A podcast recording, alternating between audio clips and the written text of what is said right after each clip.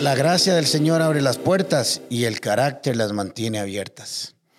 En ocasiones en el transcurso de la vida pasamos por momentos o circunstancias en las que nos preguntamos, ¿qué estoy haciendo aquí? ¿Para qué todo esto? ¿Tendrá sentido lo que estoy haciendo? ¿Me servirá de algo esta espera? ¿Será que algún día veré lo que deseo?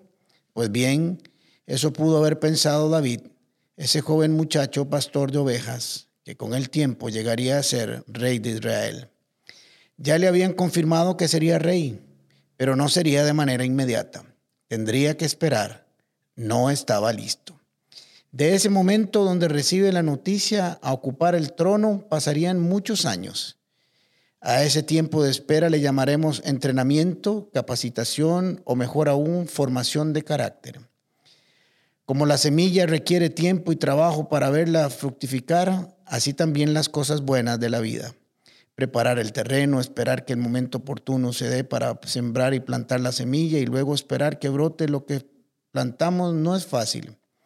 Poner la semilla en la tierra y taparla y luego irnos y confiar que lo que sembramos brote oportunamente, eso requiere confianza y paciencia. Ese tiempo de espera se puede sobrellevar de manera exitosa si logramos entender que tiene un propósito, un objetivo, me están preparando. La espera sin sentido y sin propósito desespera y eso nos llevará a equivocarnos. Por eso muchos fracasan en su intento de lograr sus metas, se dejan vencer por la impaciencia. Recuerde nuestro versículo de esta temporada, Eclesiastes 3.1.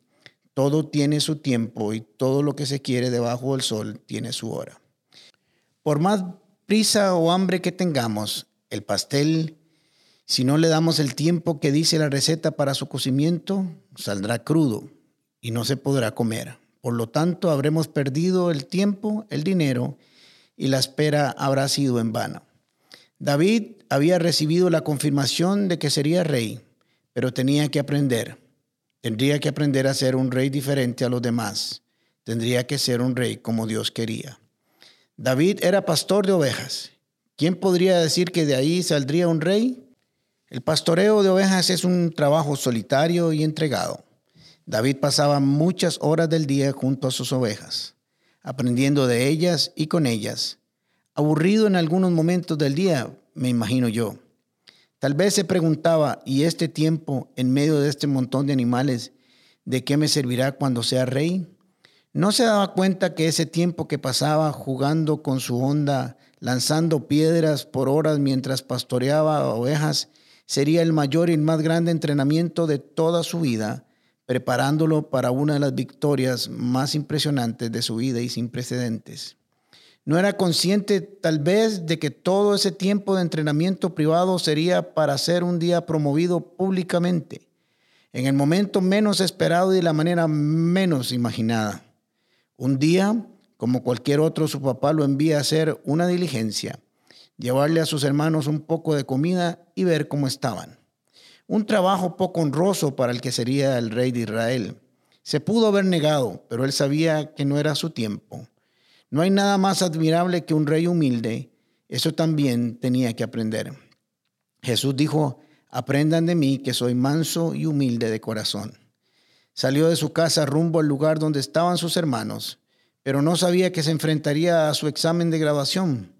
Pondría en práctica todo lo que había aprendido cuando nadie lo veía. Todo lo que hacía y todo lo que había practicado como pastor se iba a ver en este momento. Nadie sabía, ni él mismo, que había sido entrenado para ser un guerrero. Cuando llega al campamento y se da cuenta de que Goliat estaba atemorizando al ejército de Israel, él dice que lo puede derrotar y le preguntan, ¿de dónde salió usted con capacidades de guerrero? Nunca lo hemos visto en ningún campo de entrenamiento. Pero ellos no sabían que sí, que sí había estado en el campo de entrenamiento, solo que en un campo diferente, como el que nosotros no nos imaginamos. Oigamos su respuesta. Primera de Samuel 17:32. No se preocupe por este filisteo, le dijo David a Saúl. Yo iré a pelear contra él. No sea ridículo, respondió Saúl. No hay forma de que tú puedas pelear contra este filisteo y ganarle. Eres tan solo un muchacho y él ha sido un guerrero, un hombre de guerra desde su juventud. Pero David insistió, he estado cuidando las ovejas y las cabras de mi padre. Cuando un león o un oso vienen para robar un cordero del rebaño, yo lo persigo con un palo y lo rescato el cordero de su boca. Si el animal me ataca, lo tomo de la quijada y lo golpeo hasta matarlo. Lo he hecho con los leones y con los osos, y lo haré también con este filisteo pagano, porque ha desafiado a los ejércitos del Dios viviente. El mismo Señor que me rescató de las garras del león y del oso, me rescatará de este filisteo. Nunca supo que había estado en entrenamiento militar. Ese tiempo lo preparó para desarrollar destrezas.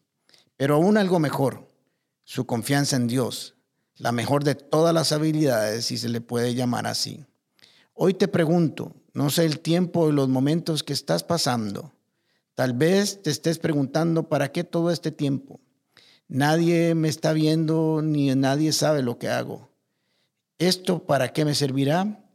Pudiera ser que al igual que David estás en un tiempo de entrenamiento privado para una promoción pública. Promoción que el Señor está preparando para tu vida de la manera que menos te lo imaginas. Tal vez cuando te toque hacer algo que consideras humillante, será el tiempo de tu promoción. Puertas con el pastor Alejandro Castro es otra producción de La Comu Podcast.